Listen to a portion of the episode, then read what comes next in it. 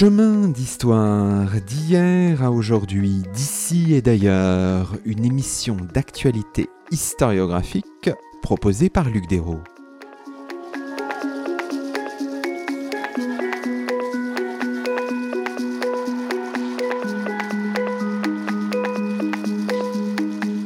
Bonjour à toutes et à tous, c'est le 115e numéro de nos chemins d'histoire, le 34e de la troisième saison, et nous avons la joie d'accueillir à notre micro Fernand Peloux.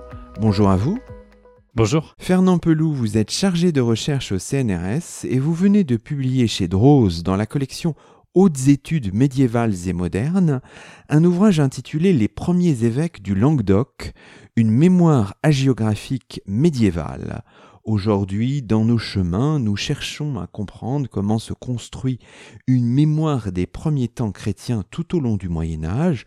Ce faisant, après une première émission en compagnie de Marie-Céline Isaya en février 2021, nous retrouvons avec grand plaisir l'historiographie toujours très dynamique des études hagiographiques.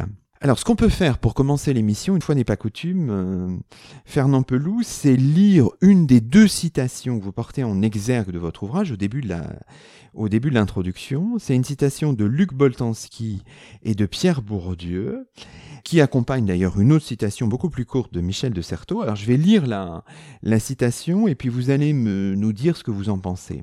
Les abstracteurs de quintessence textuelle oublient souvent que la construction d'un corpus est inséparable de la construction des conditions sociales de production des œuvres qui le constituent, et que par conséquent les principes de délimitation et de définition de l'objet ne peuvent en toute rigueur être établis qu'une fois établie la connaissance rigoureuse de cet objet. La dialectique de la recherche permet de sortir pratiquement de ce cercle herméneutique le déchiffrement des textes faisant surgir des questions qui ne peuvent être résolues que par l'analyse des conditions sociales dans lesquelles ils ont été produits et inversement l'analyse des caractéristiques sociales des producteurs et des lieux de production introduisant sans cesse de nouvelles interrogations sur les textes. Finalement, cette citation, je ne sais pas si vous l'aviez trouvée immédiatement, elle dit beaucoup de votre projet, euh, de ce livre-là, qui est un projet doctoral au départ et qui devient maintenant un livre. C'est une citation qui m'est arrivé de lire et de, relire parce que j'y ai trouvé exactement un, écho de la, démarche qui a, été, qui a été la mienne, à savoir que beaucoup d'historiens euh, utilise des textes, croit utiliser des textes, croit en tirer la, quintessence euh, textuelle, mais en réalité, si on ne comprend pas dans quel contexte précis, dans quelles conditions sociales ces textes-là ont été ont été produits, euh, eh ben on, ne peut pas comprendre tout simplement ce qu'ils qu'ils nous disent. Et donc il y a d'abord ce travail-là qu'il est est nécessaire de est nécessaire de faire, et inversement justement, comme le, dit la, la citation, hein, l'analyse des caractéristiques sociales des producteurs, des lieux de production de ces textes introduit sans cesse de nouvelles euh, interrogations qui viennent quand on analyse euh, ces, conditions sociales de production euh,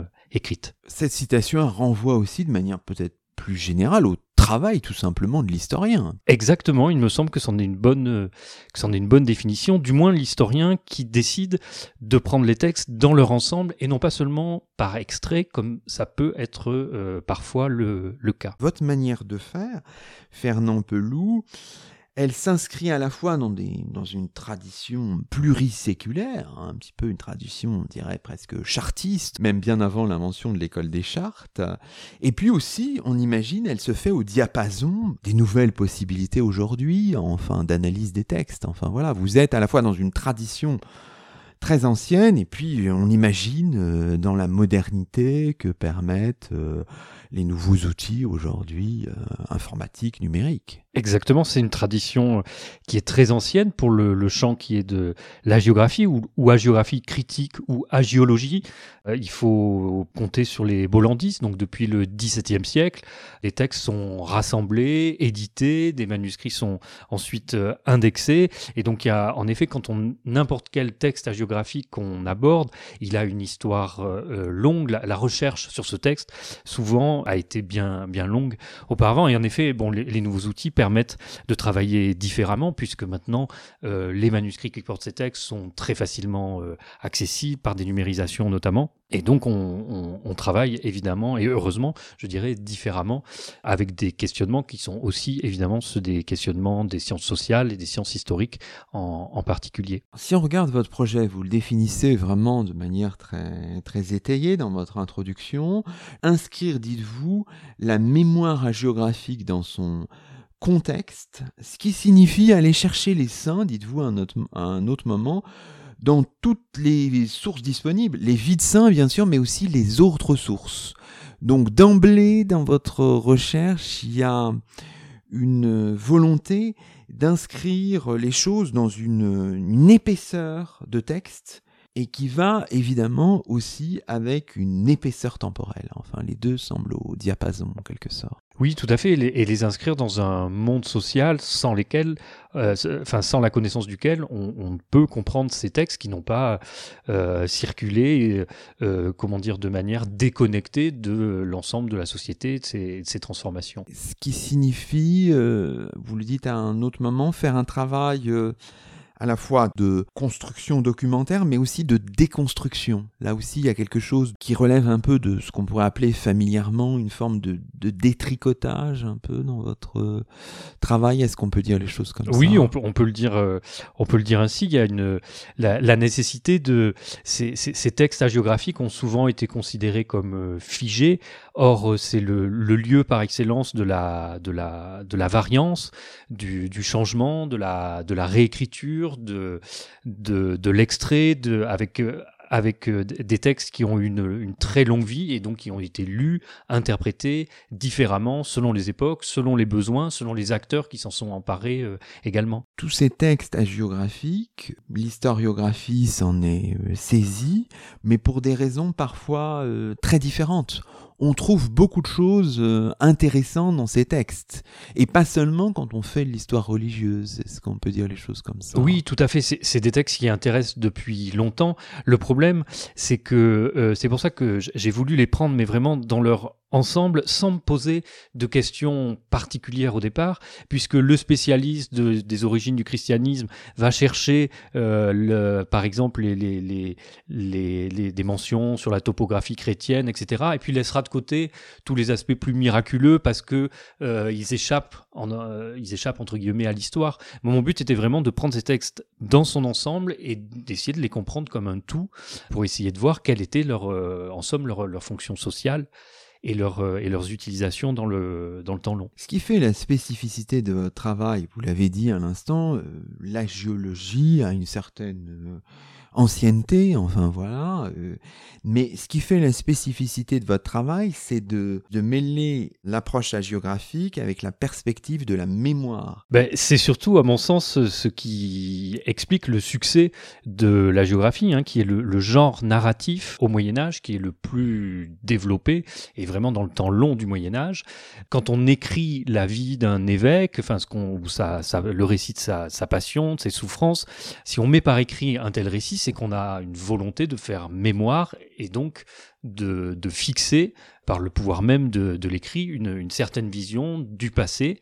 Et donc euh, pour moi, toute la géographie est une littérature euh, mémorielle, euh, évidemment. Cette clé de compréhension-là, qui semble évidente telle que vous nous la dites là, elle ne l'était pas forcément dans les études géographiques aussi quand même, enfin. Alors il y, a quelques travaux qui l'ont fait, euh, évidemment, mais ce que je voulais surtout, c'est prendre un espace et une chronologie suffisamment large pour pouvoir euh, euh, explorer ce lien un peu plus en, un peu plus en profondeur que l'étude d'un seul dossier où on, voit bien quelle mémoire a été fixée à un moment donné. Là, je, voulais vraiment essayer de comprendre dans presque mille ans de Moyen Âge et dans un, dans un large espace quels avaient été les, les usages concrets de de, cette mémoire et est-ce qu'elle avait pénétré d'autres milieux que son seul milieu de naissance qui est un milieu euh, clérical? Évidemment, la question qu'on peut vous poser, c'est pourquoi les saints évêques, euh, les saints supposés avoir vécu avant 600 qui vous intéressent, pourquoi dans cette durée aussi vaste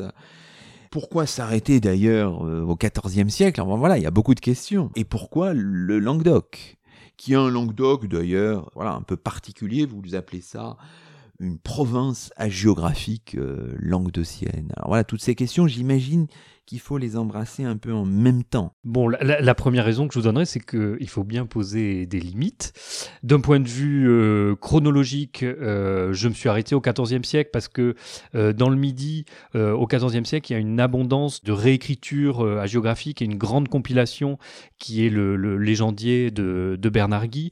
Et donc j'ai décidé de, ne pas aller au-delà, même si évidemment il y a encore des choses, des choses après. J'ai pris ce, ce terme pour cette raison-là. Et et ensuite, d'un point de vue géographique, le Languedoc euh, euh, est un espace, ou, Occitanie, hein, si on veut l'appeler ainsi, qui n'a jamais eu d'unité, qui n'est pas composé d'une seule principauté. Il y a euh, deux provinces ecclésiastiques. La province ecclésiastique de Narbonne, qui correspond au Languedoc méditerranéen, la province ecclésiastique de Bourges, qui comprend les, diocèses du, du, massif, du massif central. Cette idée d'une province géographique, c'est François Dolbeau qui, qui a employé ce, terme. Euh, elle désigne simplement en fait l'espace euh, dans lequel le chercheur euh, s'investit. Et la géographie n'a absolument aucune, aucune frontière. Les dossiers sont liés, les textes circulent. Et donc à un moment donné, il fallait se fixer sur un cadre.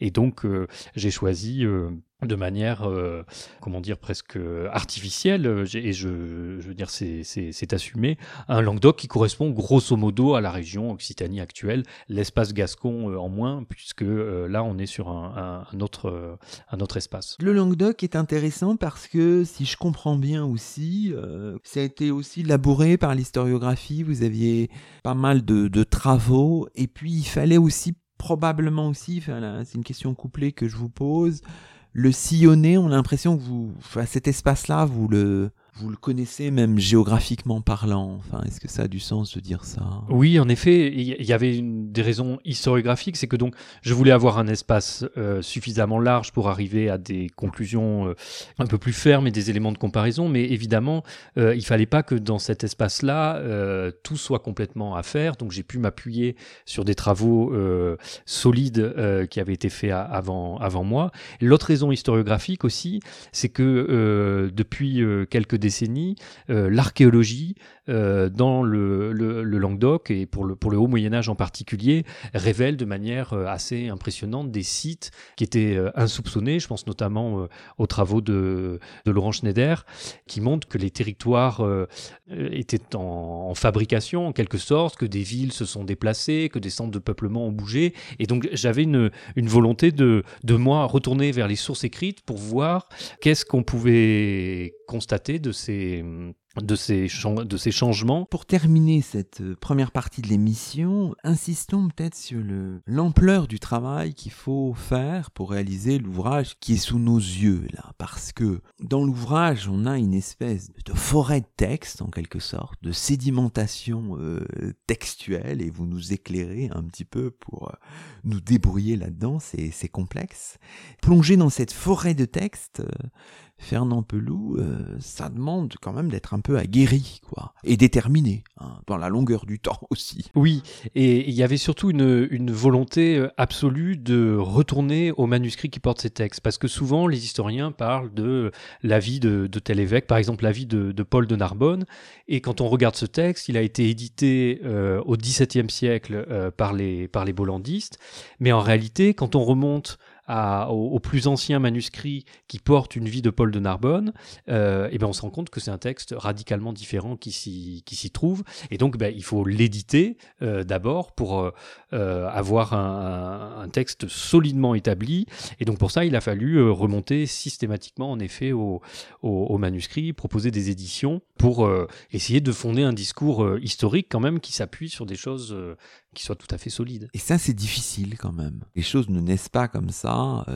oui, bien sûr, ça demande un long travail de, de, récollement des manuscrits, et puis de. C'est un travail qui est en partie philologique et. Donc des compétences, voilà, multiples. Oui, oui, oui, tout à fait. Mais c'est vraiment une étape qui est essentielle et indispensable si on veut bâtir euh, euh, un discours historique qui, qui s'appuie quand même sur des sur des réalia et non pas sur des construction qui euh, serait plus, plus tardive et qui elles-mêmes ont, une histoire.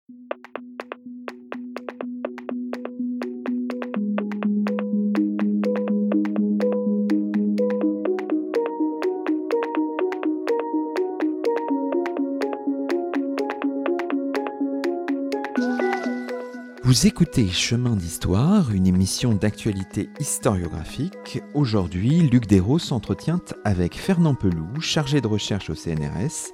Fernand Peloux qui vient de publier chez Drose un ouvrage intitulé Les premiers évêques du Languedoc, une mémoire hagiographique médiévale.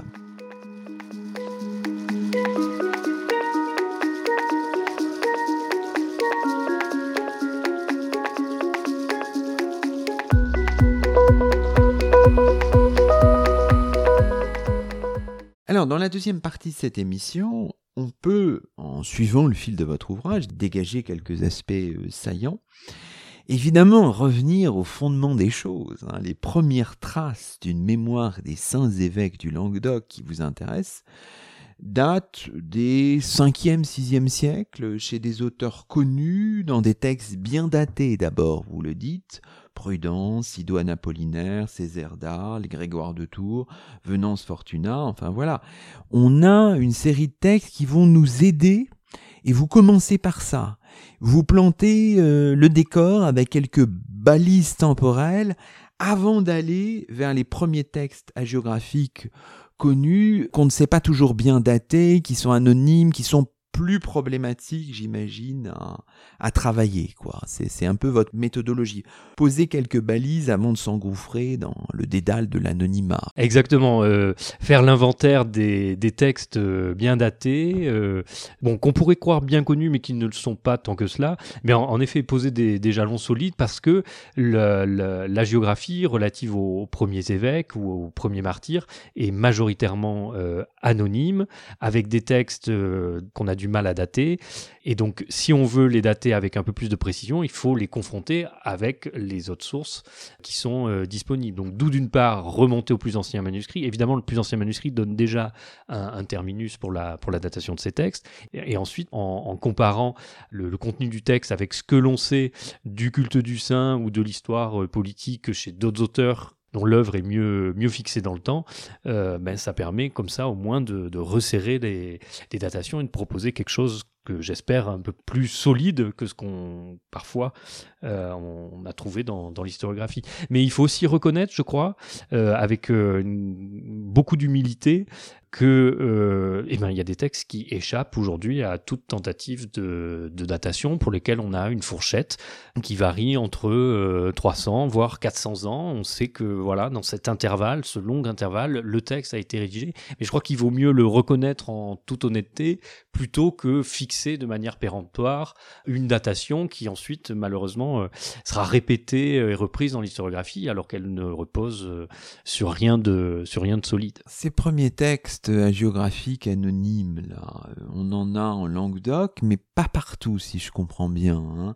Dans les diocèses de Toulouse, de Narbonne, de Mende ou de Rodez, c'est ça, Fernand Peloux mais ils sont pas euh, encore généralisés dans votre espace d'études. Hein. Tous les diocèses n'ont pas, euh, dans le haut Moyen Âge, n'ont pas fixé une mémoire de leurs origines chrétiennes autour d'un évêque. Alors après, le, mon, sujet, c'est seulement les évêques. Par exemple, à Nîmes, il y a un martyr, c'est un Baudil, mais il est seulement martyr. Sa mémoire s'est fixée aussi euh, dans le haut Moyen Âge, mais donc je, je, je ne l'ai pas, je ne l'ai pas retenu pour mon, dans, dans, mon, dans mon corpus. Ce qu'on peut faire pour nos auditeurs qui sont pas forcément familiers de toutes ces questions, c'est prendre un exemple hein, assez parlant.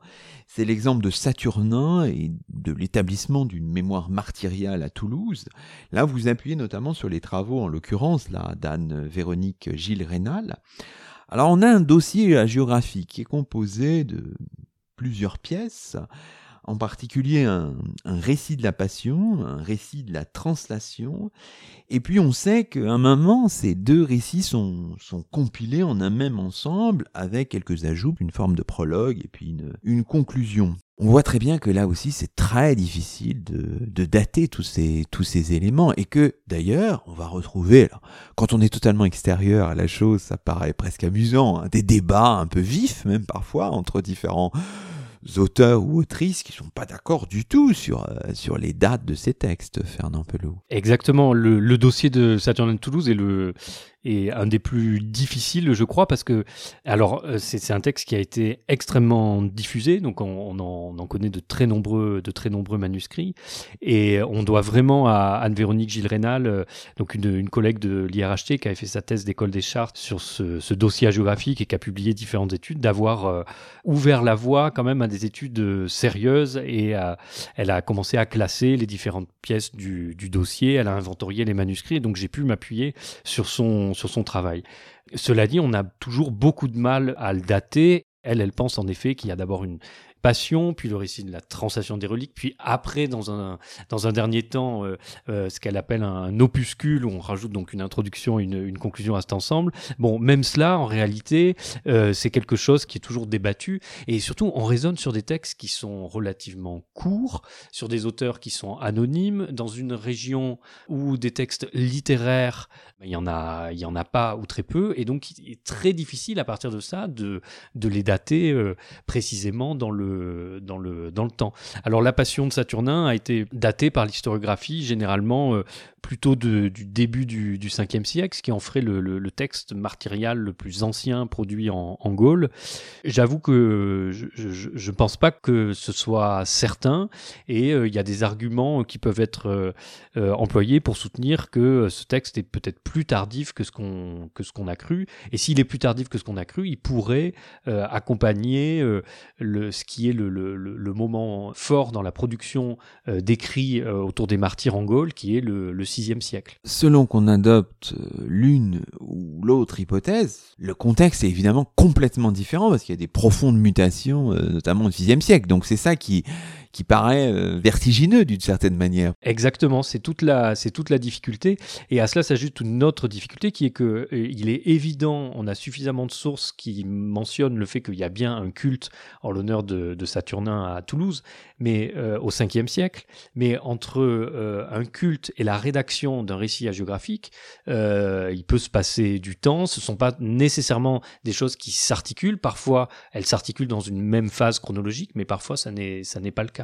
D'où les, difficultés. Mais dans le texte même, cette passion, ce récit de la translation, il n'y a pas des éléments auxquels on peut s'agripper, je ne sais pas, pour rattacher un contexte. Alors, c'est ce que beaucoup d'historiens ont fait, mais du coup, euh, j'ai l'impression qu'ils ont été parfois amenés à, rattacher ce texte à un contexte donné bien précis, sans preuve en réalité. Donc, on peut émettre des hypothèses, on peut relier ce, texte à la, figure d'un des successeurs de, Saturnin qui est Exupère, dont on sait qu'il a organisé une translation de reliques, mais a-t-il pour autant commandé ou euh, commandité une passion? C'est vraiment difficile de le.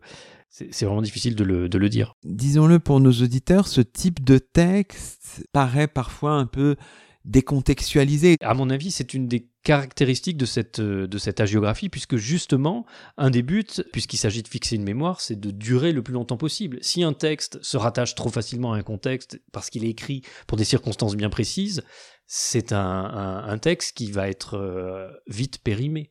Surtout, la seule certitude qu'on a, euh, c'est qu'au moment où à Toulouse on écrit euh, La Passion de Saturnin, l'auteur qui écrit ce texte ne sait absolument rien de son héros ou plus rien. Alors, c'est euh, dans ces pages-là d'analyse euh, autour du dossier de Saturnin que vous avez des propos assez, assez puissants sur l'imaginaire. Hein. Vous dites, quant à la figure de Saturnin, elle est imaginaire, et cet imaginaire, comme le rappelle, dites-vous, Maurice Godelier, n'est jamais pensé ni vécu comme imaginaire par ceux qui y croient. Au contraire, cet imaginaire est conçu et vécu comme plus réel encore que les réalités vécues par les humains au quotidien. Cet imaginaire-là, plus réel que le réel, est surréel. C'est pour ça que face à de tels textes, euh, il faut, je crois, sortir de le dossier hagiographique de la Passion de Saint-Saturnin de Toulouse ne sert pas à documenter l'histoire du christianisme à Toulouse au milieu du IIIe siècle. Elle sert à documenter l'histoire du christianisme à Toulouse au moment où elle a été écrite. Alors le problème, c'est qu'on a du mal à fixer ce moment-là. Mais c'est uniquement euh, avec ce but-là qu'il faut lire ce texte et non pas dans le but de reconstituer une histoire qui est imaginaire, mais qui après euh, va être une histoire qui, va fonder euh, la mémoire de l'Église de Toulouse et qui, euh, jusqu'à encore aujourd'hui, est connue évidemment des, Toulousains avec ce, taureau qui traîne le corps de, Saturnin dans la ville. Là, on comprend mieux ce que vous disiez tout à l'heure, là, à l'instant, c'est-à-dire finalement la géographie ne se comprend finalement qu'en tant que mémoire. Tout à fait. Alors, euh, revenons sur ce sixième siècle. Vous dites, à un moment, dans votre chapitre 3 de la première partie, un temps fort de la sainteté épiscopale dans, dans le Languedoc, avec euh, un, certain nombre de textes, notamment vous citez, je crois, la vie de, de Paul de Narbonne, ou encore le dossier hagiographique concernant euh, Saint Amance de Rodez. Alors, pourquoi y êtes-vous euh, revenu euh, dans cet ouvrage, Fernand Pelou? On a vraiment de la chance avec le, cas de la ville de Rodez, puisque le, elle est exceptionnellement euh, éclairée par deux récits hagiographiques, deux dossiers hagiographiques, donc une vie et des miracles de Saint-Amance de Rodez, que j'ai pu rééditer à partir d'un manuscrit de la fin du 8e siècle. Donc on est certain qu'on a un texte qui existe avant l'époque carolingienne. Et euh, quand on le lit, euh, il y a tout un certain nombre de, notamment dans les miracles, de réalia qui renvoient clairement au monde, euh, au monde, au monde mérovingien. Et un certain nombre de miracles parlent d'invasion. Et on a l'impression que la géographe déguise une, une réalité qui a été difficile et on peut recouper là avec le témoignage de Grégoire de Tours qui parle beaucoup de ce qui se passe à Rodez où on comprend qu'il y a eu des affrontements entre les Visigoths et les Francs dans les années 530 qui ont été, qui ont été très forts. On, sait qu'à cette période-là, il y a eu un évêque de Rodez qui, euh, au début de son épiscopat, donc il s'est fait consacrer à Narbonne, donc euh, dans le royaume euh, visigothique. On sait qu'il était proche du souverain visigoth Amalaric. Et à un moment donné, sa cité passe aux Francs, et là, on le retrouve euh, proche du roi des Francs, euh, Théodebert. Et euh, je suis assez tenté de voir derrière sa figure le commanditaire de, du dossier hagiographique de Saint-Amance, parce qu'il fallait que les Ruténois, si vous voulez, se, rassemblent autour d'une figure fondatrice, apaisante, et donc le, passé le plus, récent et parfois difficile et, en quelque sorte occulté, réécrit pour pacifier en fait la cité par un récit hagiographique, par un culte. Cette production euh, hagiographique euh, de cette époque est à la mesure des transformations euh, politiques et de la nécessité pour les communautés chrétiennes finalement de de fixer leur histoire par écrit. C'est exactement exactement le cas, oui.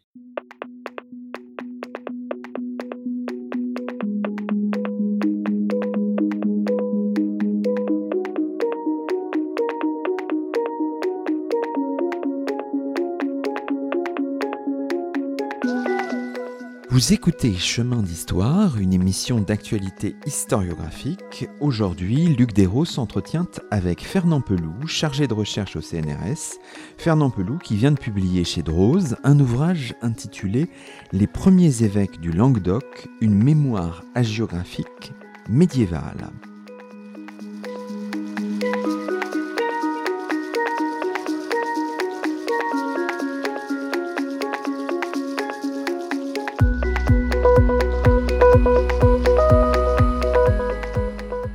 Progressons dans le temps et interrogeons-nous sur ce que deviennent ces, textes dans les siècles suivants du Moyen Âge.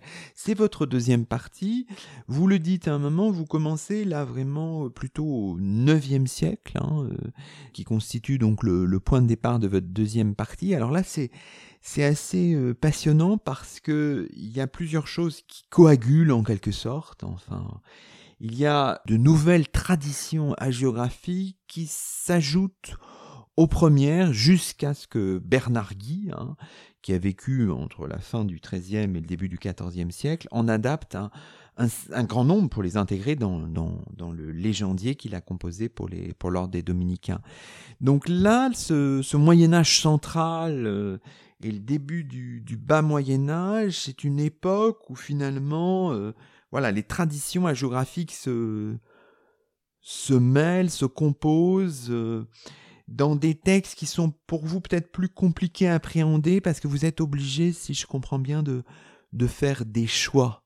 La dimension exhaustive qui était la vôtre dans la première partie n'a plus l'air d'être possible, Fernand Pelou. Oui, parce que euh, il y a beaucoup de sources qui sont disponibles hein, pour les autres siècles du, Moyen Âge, donc c'était difficile de traiter euh, l'ensemble des, dossiers. Alors j'ai évidemment les saints dont j'avais traité pour la partie du Moyen Âge, j'ai utilisé, euh, enfin, je, les ai gardés pour pour euh, voir ce qu'ils euh, ce qu'ils devenaient, comment les textes étaient réécrits, s'ils étaient réécrits, comment les, les reliques de ces saints euh, étaient manipulées, par qui, où se trouvaient-elles, quelles conséquences pratiques ça avait à l'échelle de la à, l'échelle de la cité. Et en même temps, il y a de nouveaux textes qui, qui apparaissent, en effet, de nouvelles figures, des saints dont on n'avait aucune trace d'un culte dans le Haut Moyen Âge, mais d'autres dont on avait des traces de culte dans le Haut Moyen Âge, mais dont on n'avait pas de récit hagiographique ou euh, on a des, textes qui au Moyen Âge central sont, clairement euh, composés pour euh, écrire aussi une histoire du Haut Moyen Âge. Et c'est là que des saints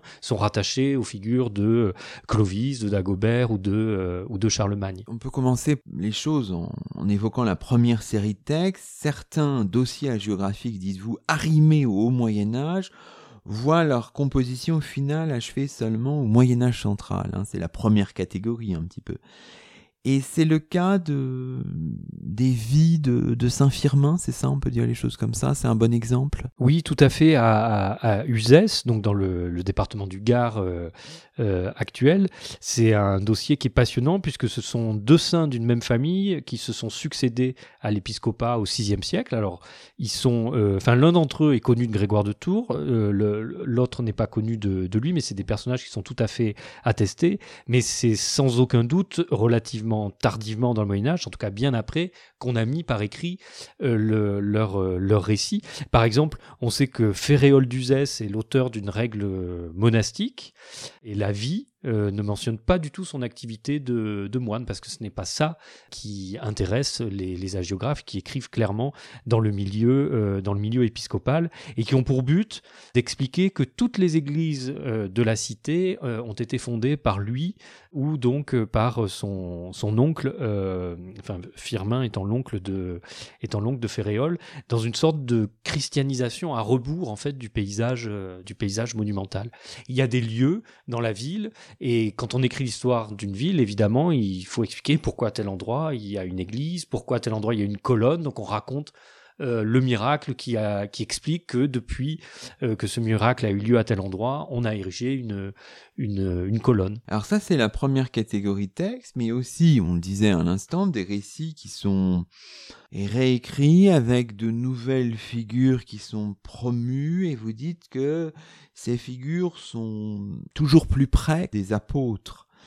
L'apostolicité, dites-vous encore, c'est une arme pour le présent du Moyen Âge central. Donc les figures vont, vont changer un petit peu de, de nature. Et là encore, l'exemple de Saint Saturnin est bon. Tout à fait. Ça, c'est vraiment un, des, apports fondamentaux du, travail euh, d'Anne-Véronique Gilles Rénal, qui a montré que euh, vers 900, alors peut-être un peu après, mais en tout cas avant le, le, le 11e siècle, la, figure de Saint Saturnin fait l'objet d'une réécriture qui explique que euh, était présent euh, à, la scène, qu'il était même présent lors du baptême du, Christ dans le, dans le Jourdain, qu'il a assisté à tous les moments, à tous les grands moments euh, bibliques. Et c'est, quelque chose qui est important parce que les médiévistes connaissent souvent la figure de Saint Martial de Limoges, qui est un de ces saints apostolique aussi, parce que Adhémar de Chabannes, pour une fois, là on connaît l'auteur euh, au XIe siècle, a, réécrit tout le, tout le dossier en insistant là-dessus. Mais on sait qu'en fait, Adhémar de Chabannes a eu sous les yeux le dossier géographique de Saint-Saturnin.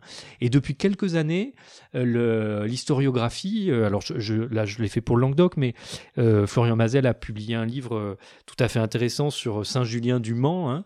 Plusieurs auteurs montrent que cette idée que les, les saints sont donc des contemporains des apôtres, c'est une idée un peu plus ancienne que ce qu'on croyait, qui vraiment est, relativement bien diffusée à l'époque carolingienne et se, diffuse dans, dans l'espace euh, français actuel. Évidemment, vous dites aussi qu'il y a des, des figures qui émergent qui n'étaient pas euh, connues jusque-là. Est-ce qu'on peut donner quelques exemples? Je pense euh, en particulier à, un cas assez assez exemplaire qui est celui de Saint-Clair à Albi, de manière subite. on a la chance pour Albi d'avoir des, manuscrits liturgiques de la cathédrale depuis le haut Moyen Âge et à partir de la fin du XIIe siècle et du début du XIIIe siècle, tous les manuscrits liturgiques contiennent des ajouts et apparaît un saint évêque d'Albi qui s'appelle Saint-Clair dont on n'avait jamais entendu parler euh, auparavant. On sait qu'à la fin du XIIe siècle, il y a une, importante euh, activité autour des, reliques dans la ville, puisque le, jusqu'à présent, en fait, le saint du diocèse était saint Salvi, mais il était dans une collégiale euh, qui se trouve à côté de la, de la cathédrale, et l'évêque était en quelque sorte privé, l'évêque et ses chanoines, étaient privés de, de, saints et de reliques qui les rattachent à l'histoire sainte locale du, diocèse.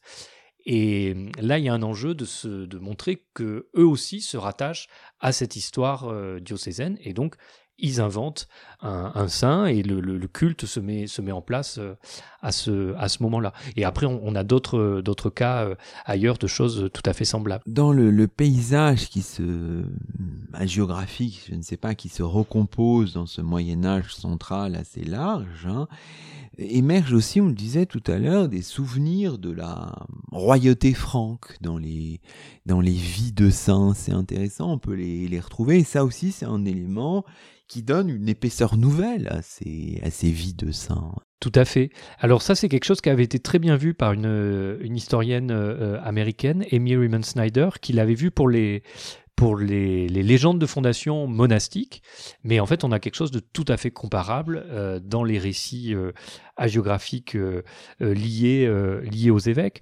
On est dans un monde au Moyen Âge central où la royauté française est complètement éloignée, enfin n'est pas effective dans le, dans le, dans le Midi, et donc d'une certaine manière rattacher un saint à, cette, euh, à des, figures comme Clovis, comme Dagobert ou comme Charlemagne, c'est euh, évidemment euh, augmenter son, son, prestige.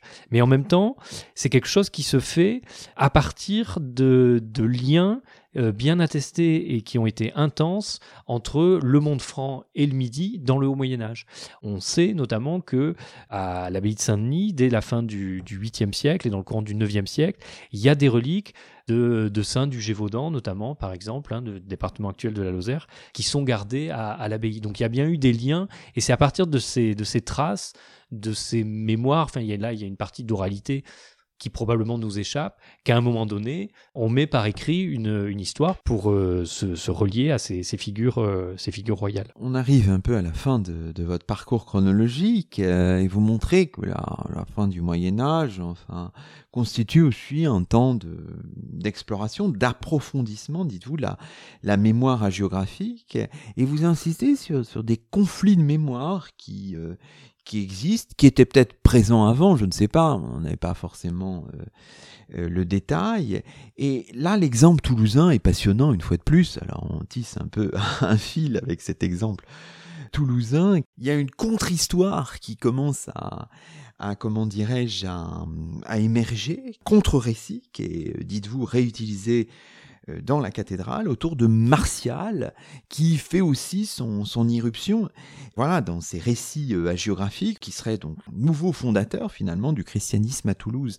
Et là, il y a une bataille mémorielle que vous scrutez dans les textes qui est vraiment euh, passionnante à appréhender, Fernand Pelou. Tout à fait. Bon, Toulouse est un cas, un cas passionnante de ce point de vue, mais à, Narbonne et à Rodez, il y a des choses tout à fait, tout à fait semblables, et à Rodez en particulier autour de la figure de, Martial, puisque donc euh, le Martial, l'évêque de Limoges, à partir donc du, XIe siècle, a, fait l'objet. Est-ce que ce contre-récit autour de Martial, il fonctionne bien? Est-ce qu'il y a une, éventuellement une réplique du camp d'en face? Enfin, est-ce qu'on connaît un peu tout ça, hein, Fernand Pelou Alors c'est une question difficile parce que on, la question de la réception de ces légendes, que ce soit celle de Martial ou même celle de Saturnin comme apôtre, euh, c'est très difficile, en dehors des milieux cléricaux, de savoir est-ce que la mémoire géographique a été vraiment une mémoire collective, une mémoire culturelle C'est très difficile de répondre à cette question parce qu'on n'a pas ou très peu l'avis euh, des populations euh, locales en, dehors du monde clérical. Dans les mille ans d'histoire donc qui, font l'objet de ce livre et dans ce, ce vaste espace, j'ai quand même un document absolument exceptionnel à Rhodes les euh, consuls de, du, bourg veulent faire construire des magasins pour favoriser le commerce sur, euh, sur une place. Et l'évêque s'y oppose en disant que c'est le plus ancien cimetière de la ville. Et il a raison, c'est en effet là qu'il y a la nécropole tardo-antique. Et euh, il dit que c'est à Saint-Amand qu'il l'a consacré et que donc on ne peut pas construire ces choses-là. Et donc il y a un procès. Et parmi les questions qui sont posées aux différents témoins, il y a la suivante. Quelle est l'histoire de ce lieu et qui est Saint-Amand Et c'est très très étonnant de se rendre compte qu'il euh, y a des témoins qui nous disent que Rhodes a été fondée euh, par les Sarrasins. Et donc là, on voit poindre une mémoire dont on n'a évidemment aucune trace dans les seuls récits euh, hagiographiques. Et euh, le peu de témoins qui parlent de Saint-Amance disent que c'est un martyr, alors qu'il n'y a pas un seul texte qui le qualifie de, martyr. Donc on se rend compte que euh, il faut relativiser aussi euh, l'importance et la pénétration de ces discours cléricaux et euh, élitaires dans l'ensemble du corps social, qu'il euh, y avait différentes, différentes mémoires qui sont très difficiles pour certaines à, à appréhender, faute faute de sources, euh, évidemment. Pour terminer, une question de, de moderniste, si j'ose dire, parce qu'on imagine qu'on pourrait prolonger votre itinéraire au-delà même de la, de la fin du Moyen Âge, et que peut-être aussi à l'époque moderne, même si ça se passe dans des contextes différents, on trouverait, compte tenu des sources disponibles, des réponses à des questions qu'on se pose, par exemple, en termes de réception. On sait qu'il y a des gens qui travaillent notamment sur les questions des, des reliques. Hein, je pense aux travaux de Nicolas Guyard. Alors j'allais en parler, oui. Je voudrais dire ici que le, le, le, livre euh, tiré de la thèse de Nicolas Guyard sur les villes sacrées, euh, il avait choisi quatre villes du, du, royaume de France, dont Toulouse, et donc vraiment il a, il a continué euh, l'histoire que moi j'ai vue pour le Moyen Âge, il a, il a, il a reprise, et donc euh, on, on, discute évidemment de, de ces questions-là, et c'est une histoire qui est sans fin, ou, ou presque. Ultime question, quel est votre chemin d'historien, Fernand Pelou? Là, ça y est, votre euh, thèse que vous aviez soutenue, je crois, en 2016, paraît sous un format un peu différent. Sous le format, c'est un livre, c'est devenu un livre. Quels sont vos chantiers en ce moment? Alors, je m'intéresse euh, en particulier à la géographie hispanique, mais euh, la géographie hispanique dans ses liens avec le, reste du continent européen. Et donc, je, suis en train de débroussailler en ce moment le, le dossier passionnant de Eulalie de Barcelone, une, une, sainte femme, parce que j'avais aussi envie euh, de sortir de ce milieu très masculin des, des, saints évêques pour voir comment la figure d'une petite sainte euh, espagnole, puisque ça serait une, une, une, jeune fille, comment elle a été reçue euh, à Barcelone, mais aussi euh, en dehors dans l'ensemble du monde euh, du monde carolingien. Votre travail est toujours accompagné par des éditions régulières de textes, enfin. Ah ben c'est c'est absolument nécessaire si on veut si on veut av avancer sur des bases euh, sur des bases solides, oui, tout à fait. Et puis nos interprétations, enfin mes interprétations sur les adaptations des textes, sur euh, les raisons de leur naissance seront discutées et discutables, j'en suis tout à fait conscient. Par contre, euh, signaler les manuscrits, les éditer le plus correctement possible, bon, ça permet de que le, le, le, débat puisse continuer sur des bases euh, plus solides euh, qu'auparavant. Et ça, c'est toujours un travail d'équipe aussi. Exactement. Merci beaucoup. Et c'est ainsi que se termine le 115e numéro de nos chemins d'histoire, 34e de la troisième saison. Aujourd'hui, nous étions en compagnie de Fernand Pelou, chargé de recherche au CNRS. Fernand Pelou qui vient de publier chez Drose dans la collection Hautes études médiévales et modernes un ouvrage passionnant intitulé Les premiers évêques du Languedoc, une mémoire hagiographique médiévale. Toutes nos émissions sont disponibles sur la plateforme SoundCloud et sur le site chemindhistoire.fr avec un S à chemin. À très vite pour un nouveau rendez-vous radiophonique. Que la force historienne soit avec vous.